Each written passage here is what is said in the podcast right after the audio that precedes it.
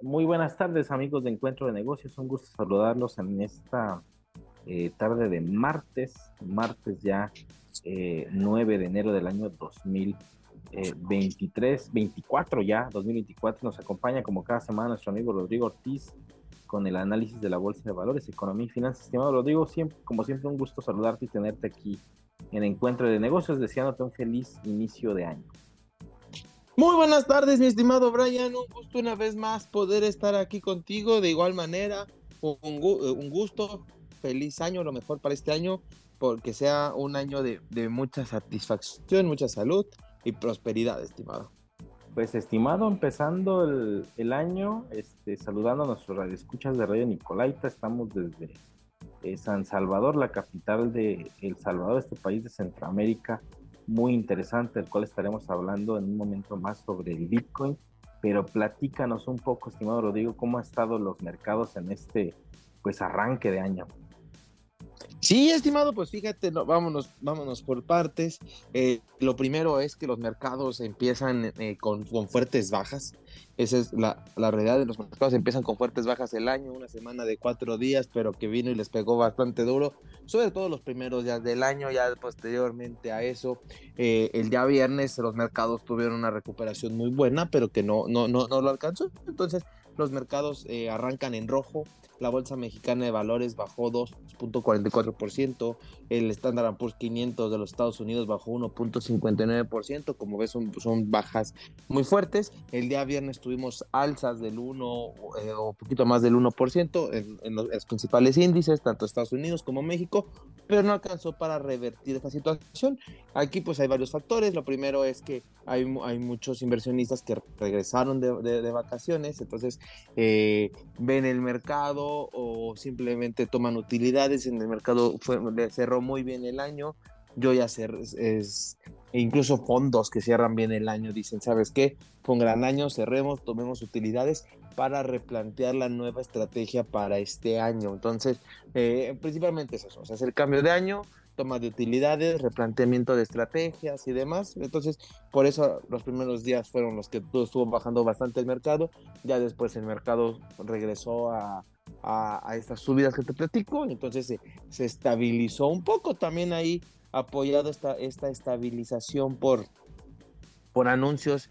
Bueno, no, no, perdón, no fueron anuncios. Se, publicaron las minutas tanto de la Fed como de Banco de México, jueves y viernes, donde eh, empezando por la Fed, la Fed habla que eh, Banco de, eh, la Fed habla donde piensa, bueno, donde dice que el objetivo de la inflación todavía no está controlado, que están cerca de eso, pero que aún no, pero que van a mantener las tasas por un largo tiempo para que la inflación no regrese posteriormente. Entonces, la Fed ya cambia un poco ese discurso del que venía hablando, del que decía donde iba a seguir subiendo tasas cuando fuera necesario, no iba a parar ni demás. Entonces cambia ese discurso ahora por simplemente mantener. Entonces ya ahorita la Fed está un poco más concentrada simplemente en mantener las tasas que en subirlas como eh, anuncios anteriores habían sido, lo cual al mercado ya le da un gran beneficio porque pues ya dice la tasa de interés va a quedar así, podemos ir descontando los aumentos de tasa, entonces al descontar los aumentos de tasa, pues lo que hemos hablado, ¿no? Todo lo que se ve afectado eh, de, los aumentos de tasa de interés, ya sea por valuación, eh, la, misma renta fija que pues paga bastante bien ahorita, entonces los inversionistas se caen en renta fija en vez de esa renta variable, a la bolsa, pero entonces ya sabes que ya no más voy a ganar esto, entonces tengo que replantear justamente mi estrategia, a lo mejor ahorita agarrar una estrategia de largo plazo eh, en renta fija, pero ya pensando en qué voy a hacer con mi renta variable para poder mantener estos rendimientos elevados, entonces ya empieza ese, ese gusanito, ya empieza esa, esa cuestión de decisión por parte de, de los inversionistas, entonces eso es lo, lo, lo primero que pasa. Y entonces ya, entonces le da esta tranquilidad a los mercados donde les está diciendo, vamos, ya lo más seguro es que mantengamos tasa y pues para el próximo año eh, ya se prevén recortes de tasa estimado. Incluso hay quien habla, esto, eh, algunos este, analistas dicen que puede llegar hasta un punto el recorte de tasa.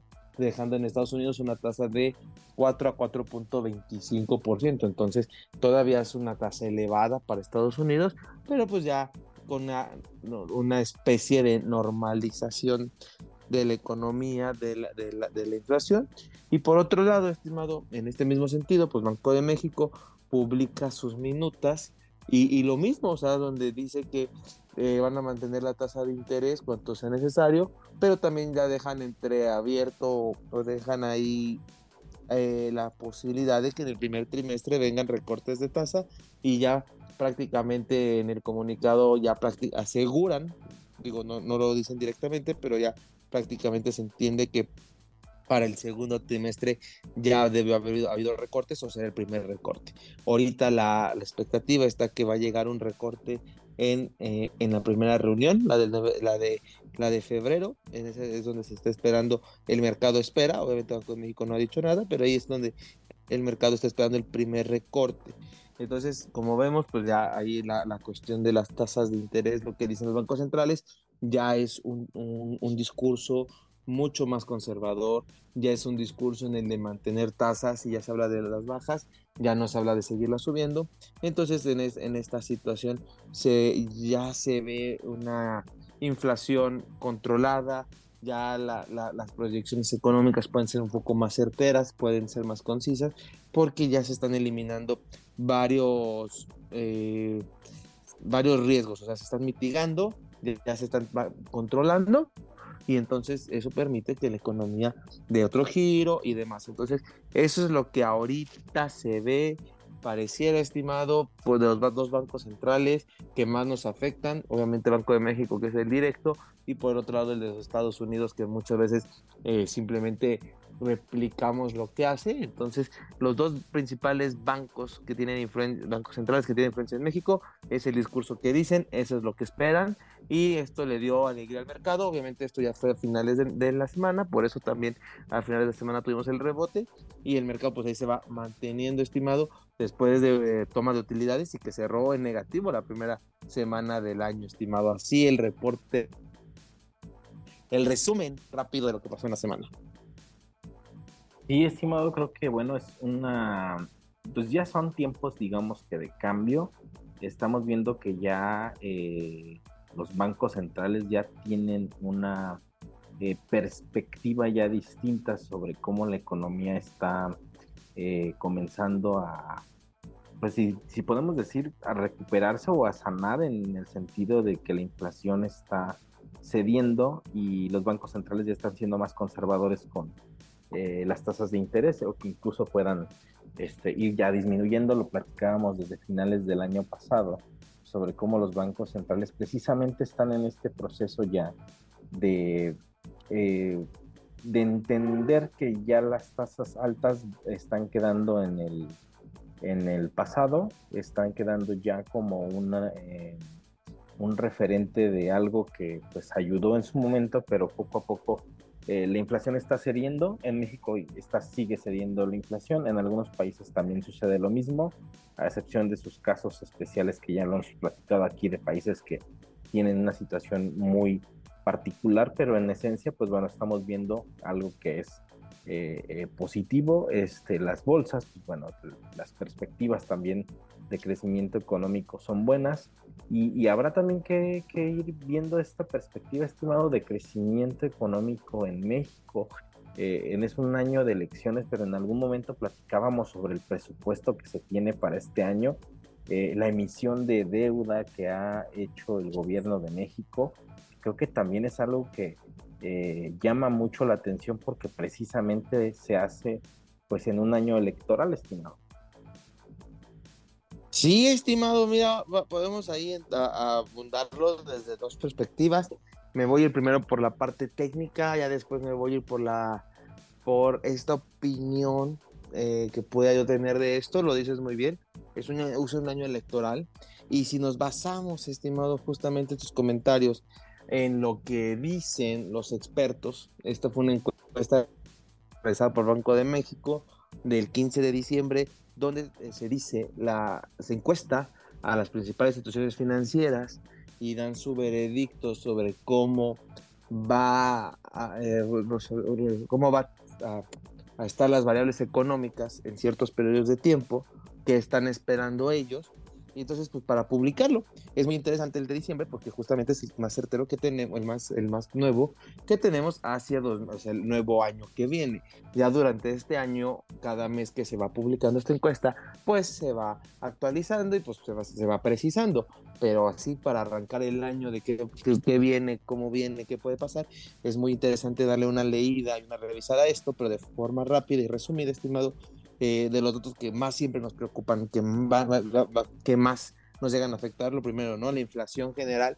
En cuanto lo están esperando estos expertos, pues lo están esperando en 4.44%, estimado. Entonces, si ves, toda es una inflación que queda fuera del rango de Banco de México, de 3% más menos 1%. Entonces, todavía no se logra el objetivo y por e, este dato de cumplirse es el que nos va a estar marcando que los recortes de tasa de interés van a ser paulatinos, van a ser este, controlados y que no se van a dejar venir en cascada como fueron los aumentos.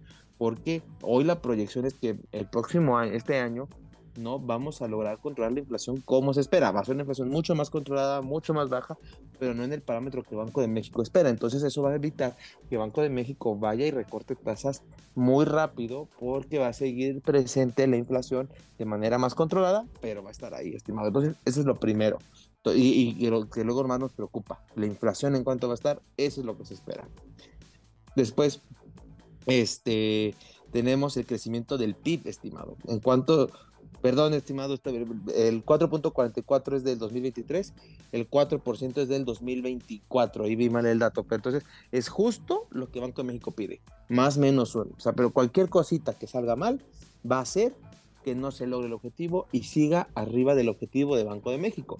Entonces volvemos a lo mismo, los recortes de tasas van a ser paulatinos, van a ser controlados porque dicen que vamos a llegar rozando al objetivo, pero rozando, o sea, apenas justo al 4. Y veamos, porque donde un movimiento en falso, va a quedar arriba del 4 y eso es lo que nos sigue marcando. Los recortes de tasas serán paulatinos. El crecimiento del Producto Interno Bruto, estimados, espera para este año 2.29%. Y eso que todo mundo lo ha dicho, eh, que es un resultado bueno. O sea, así se marca porque esperan un crecimiento de México importante por el nearshoring, por las elecciones, al final las elecciones impulsan el PIB por todo el gasto que hace el gobierno federal todo el gasto que se mete para las campañas y demás, impulsan el Producto Interno Bruto, pero aún así es un crecimiento muy, muy bajo, 2.29, mientras que en el 2023 se espera 3.4, entonces realmente 2.29. Yo creo que con el nearshoring todo debemos estar creciendo arriba del 3, 3.5, pero esos expertos por algo lo ven en 2.29. Hay que tener ahí cuidado porque lo hemos hablado en varios programas que hay una ola de crecimiento para el país que viene, pero pues no, no se está traduciendo en crecimiento y en la proyección tampoco. Ojalá que esta proyección esté equivocada, sea mucho mayor, pero de entrada eh, el crecimiento en México no es muy bueno y con una inflación del 4, eso al final vamos a crecer menos de la inflación. Entonces ahí tenemos que estar muy con mucho cuidado, estimado. Tipo de cambio, lo ven en 18.53. O sea, están diciendo que esperan un superpeso todo el año. O sea, que va a estar un poco arriba del nivel actual, pero va a seguir por debajo de los 20 pesos por dólar, lo cual es impresionante. Este yo lo veo, desde el lado personal, lo veo complicado, lo que justo dices, año de elecciones, elecciones en Estados Unidos, donde pudiera regresar Donald Trump a la Casa Blanca y, lo vimos lo que pasó cuando Donald Trump ganó por primera vez, el tipo de cambio se disparó, entonces puede regresar Donald Trump a la Casa Blanca, elecciones en México, que, que se debería de respetar el Estado de Derecho y el que gane y listo, pero si el resultado de repente a alguien no le gusta y se viene ahí un movimiento, lo que sea, pudiera complicar la situación. Entonces, 18.53 yo lo veo muy bajo, yo creo que sí vamos a estar sobre los 20, 20, 50. Vamos a ver qué pasa, pero eh, creo que se quedaron muy cortos en este sentido. Y la, la tasa de referencia, 9.25%, estimado. Actualmente estamos en el, en el 11.25, entonces 11.50, entonces 9.25 se esperan ahí recortes, más o menos uno, 1.25, eh, no, 2, 2.25 de recortes, eh, interesantes recortes, o sea, si son, si son buenos recortes. Eh, este, lo hemos dicho, la inflación parece que se va a controlar para final del año, pero la tasa de referencia sigue alta, 9.25. Entonces, en ese sentido, debe de seguir, este, eh, las inversiones de renta fija van a seguir siendo atractivas el próximo año. Ya van a estar llegando a su final, pero siguen siendo buenas inversiones. 9.25 renta fija es un muy buen número eh, prácticamente en cualquier lado. Entonces van a seguir siendo muy buenas y, a ver qué pasa. Pero entonces creo que este tipo de inversiones, para los que quieren empezar a invertir, quieren empezar a conocer, todavía el próximo, este 2024 es muy bueno porque van a haber buenos rendimientos en cosas de bajo riesgo, estimado. Así, la proyección al momento de la economía. Interesante la proyección, estimado. Bien lo dices tú, el tipo de cambio. Eh, bueno, es un año de elecciones. el tipo de cambio está siendo muy optimista pero en un año de elecciones, tanto en México como en Estados Unidos, creo que eh, tener un tipo de cambio tan eh, optimista pudiera ser eh, una perspectiva que, que, esté fuera de la realidad, estimado. No lo sé, como bien lo dices, hay muchos factores que pueden hacer que las cosas cambien. Precisamente estamos en momentos en los que, como lo hemos vivido después de la pandemia, cualquier situación externa pues conlleva a ciertas situaciones que pueden ser eh, pues perjudiciales, si lo podemos decir así, o eh, de alguna manera son eh, pues estos cisnes negros que han aparecido durante los últimos años, después de la pandemia, que no se esperaban, que todos estábamos a la expectativa de que cuando la pandemia acabara, pues de alguna forma la economía se iba a recuperar, pero de repente empezaron a surgir otros eh, temas, otras situaciones alrededor del mundo que pues vinieron a cambiar la perspectiva y luego la inflación vino de la mano con la pandemia. Entonces, eh, pues bueno, las perspectivas que se tienen, eh, pues sí son algo optimistas, sin embargo, pues sí hay que considerar pues, los factores que se tienen en el entorno, principalmente tiempo de elecciones en, en México, aunque pareciera que todo está bien definido, pues sabemos que todo puede cambiar.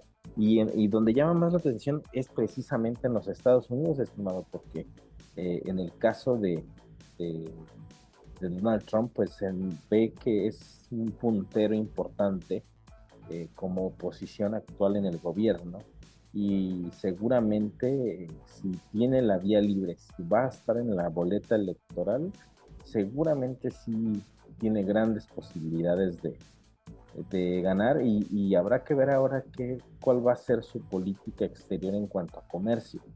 Eh, recordemos que Donald Trump fue muy nacionalista.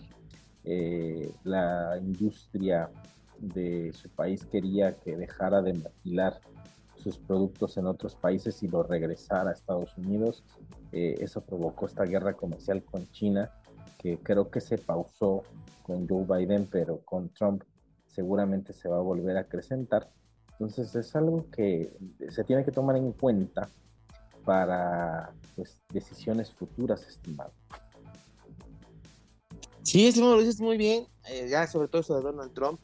Eh, lo hemos dicho, hemos visto un, presidente Joe Biden débil, cansado, que no tiene la fuerza, entonces puede llegar un Donald Trump arrasador, eh, molesto, en pleno juicio, queriéndose salvar y demás. Entonces puede llegar muy, muy fuerte Donald Trump y tumbar a, Joe Biden, que incluso Joe Biden pudiera no estar en la boleta. por ahí justamente esto que hemos visto Joe Biden débil. Hay gobernadores de estado que pintan mejor que Joe Biden. Entonces, esa es la debilidad que tiene Joe Biden y, los demócratas. Entonces pueden llegar los republicanos con Donald Trump y arrasar. O sea, volver a la Casa Blanca y eso le va a pegar a México en la economía, por lo menos en, ese corto plazo de elecciones, le va a pegar mucho a México por la incertidumbre que pudiera traer esto. Hoy el factor Donald Trump está descartado, no, es, no, no se tiene en el mapa. Entonces llega esto y puede cambiar todas las, perspectivas. Entonces, no, no es fácil, no lo veo descabellado, estimado, es interesante ver qué puede pasar ahí y, y atentos porque nos puede afectar en nuestras proyecciones de empresas, en nuestros planes y demás, un movimiento de este tipo que no, tenga, no lo tengamos en el mapa y llegue, pues mejor hay que considerar un, este escenario pesimista y yo puedo un tipo de cambio más arriba que muchas veces para las empresas y demás es muy importante tener el tipo de cambio porque en sus proyecciones, ya que son importadores o exportadores, pues se basan en el tipo de cambio. Entonces yo sería mucho más conservador en ese sentido, estimado. Sí, estimado, yo creo que sí son momentos en los que hay que ser eh, prudentes, principalmente en este año donde hay muchos cambios eh, pues en nuestra región, principalmente pues en nuestro propio país y también en Estados Unidos, eh, tomar mucho en cuenta ello y que hay dos conflictos en el mundo, o sea, hay dos conflictos, dos guerras en activo en Ucrania y en Medio Oriente con Israel y Palestina, que a pesar de que parece ser un conflicto estado por años, se ha intensificado desde octubre y creo que eso también podría traer de repentinamente situaciones eh, complejas, estimado. Y pues bueno, para ir cerrando el programa, estimado, contarte esta experiencia interesante aquí en El Salvador. Ha sido una, eh, pues una grata sorpresa estar aquí, un grato momento eh, ver cómo la economía de este país está fluyendo y está llegando la inversión, estimado, donde, pues bueno, en algún momento lo hablamos aquí en el programa sobre cómo eh, lo dimos como una nota para, para radio cuando se fue el primer país en considerar el Bitcoin como una moneda de curso legal. Lo hablábamos en el programa y, y ahora conocerlo y verlo, pues bueno, sí, los, es, una, es una realidad a pesar de que la economía está dolarizada, pues ver que hay un eh, país que está pues fuertemente apostándole por este modelo eh, pues descentralizado financiero, estimado, porque está fuera del sistema financiero, eh, es interesante para los inversores y principalmente para estas grandes compañías de exchange, las empresas mineras también de, de criptomonedas o incluso grupos de mineros que han estado en otros países y que por ejemplo en China fue prohibido, pues bueno, hay espacios donde es totalmente diferente la regulación o incluso la regulación como tal no, no es tan severa como lo es en otros países, estimado. Sí, estimado, eh, lo dices muy bien, o sea, fue un tema controversial, lo platicamos, lo dijimos, y, y creo que sería muy importante y muy interesante saber cómo es vivir con, con este régimen Bitcoin o sea, los únicos que tienen una criptomoneda adoptada de curso legal. ¿Qué, qué tanto cambia respecto a México? ¿Qué tanto cambia a lo que estamos acostumbrados? ¿Cómo funciona todo esto? Porque realmente es algo que no hemos vivido y creo que es sumamente interesante ver cómo está. Sí, estimado, y bueno, recopilando opiniones y platicando con algunos amigos eh, aquí mismo en el país, este, creo que eh, pues sí, sí es incertidumbre, sí es duda sobre cómo eh, pues es este nuevo o, tener precisamente una, una moneda digital, una criptomoneda popular como es el Bitcoin, pero creo que en el futuro, que no lo veo muy lejano, estimado, porque creo que eso es algo interesante, creo que sí pudiera ser un clúster interesante para empresas eh, de tecnología. Por ejemplo, en el caso de México está Bitso, que es una empresa 100% mexicana, es un exchange mexicano. Pero creo que si en algún momento eh, se sobreregulara eh, el criptomercado, muchas empresas buscarían refugio en países que les dieran certidumbre a estas empresas que son unicornios. En el caso de Bitso es una empresa que ya vale miles de millones de pesos. Entonces creo que si en algún momento compañías de este tipo tienen algún problema, pueden venir a países eh, como es el caso de El Salvador, donde precisamente el criptomercado, eh, pues de alguna forma ya el, la criptomoneda es una moneda de curso legal y eso le da certidumbre precisamente a los inversores para poder llegar a un lugar donde sabes que no vas a tener una restricción como bien lo dijimos en algún momento a los mineros en China, ¿no? Por ejemplo.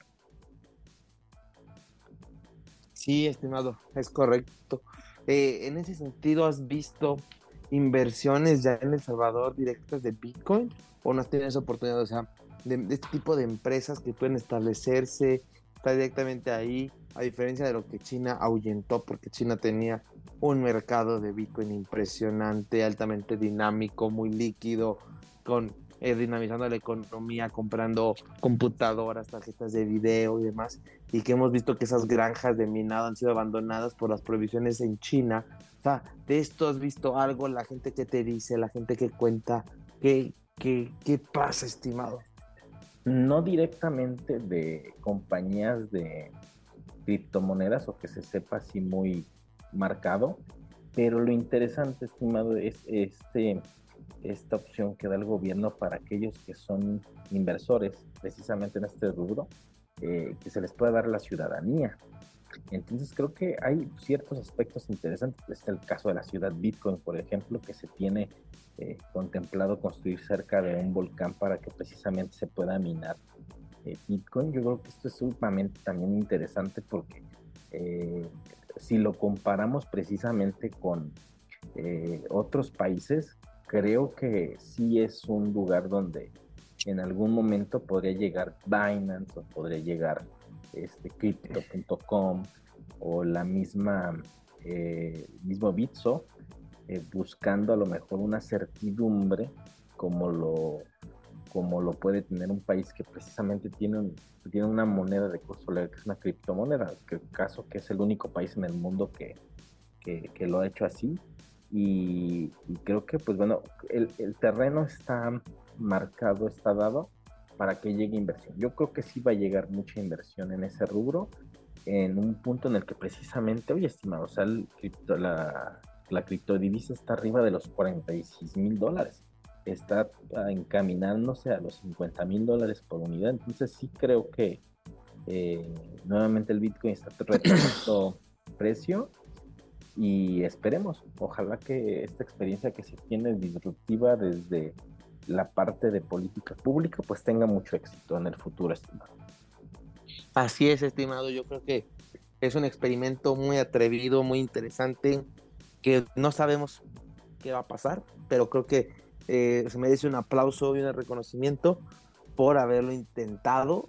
Ojalá funcione, porque al final, pues creo que, o sea, con esas fluctuaciones que tiene Bitcoin, o sea, tú siendo eh, habitante o manejador de esa zona, pues tu dinero puede estar creciendo todos los días, o peor aún, puede estar perdiendo valor todos los días. Entonces, esa incertidumbre conforme al precio, creo que también es muy interesante ahora sí que vives en un estrés total, tu dinero vale más o vale menos, es cada día, estimado. Ah, así es, estimado, pues esperemos que eh, después poder estar hablando de caso de éxito, porque donde llegue a serlo, créeme que muchos van a querer adoptar lo mismo, pero mientras no lo hagan antes, pues no serán los primeros en obtener los beneficios. Esperemos que este país le vaya muy bien con esta adopción del Bitcoin. Estimado Rodrigo, llegamos a la parte final de Encuentro de Negocios. Como siempre, agradeciéndote que hayas estado con nosotros, estimado. Un gusto, estimado, estar aquí contigo una vez más. Muchas gracias. Y pues de esta forma llegamos a la parte final de Encuentro de Negocios. Nos escuchamos la próxima semana aquí a través del 104.3 de FM Radio Nicolaita. Recuerden, somos el único programa especializado en temas de negocios de la ciudad. Hasta la próxima.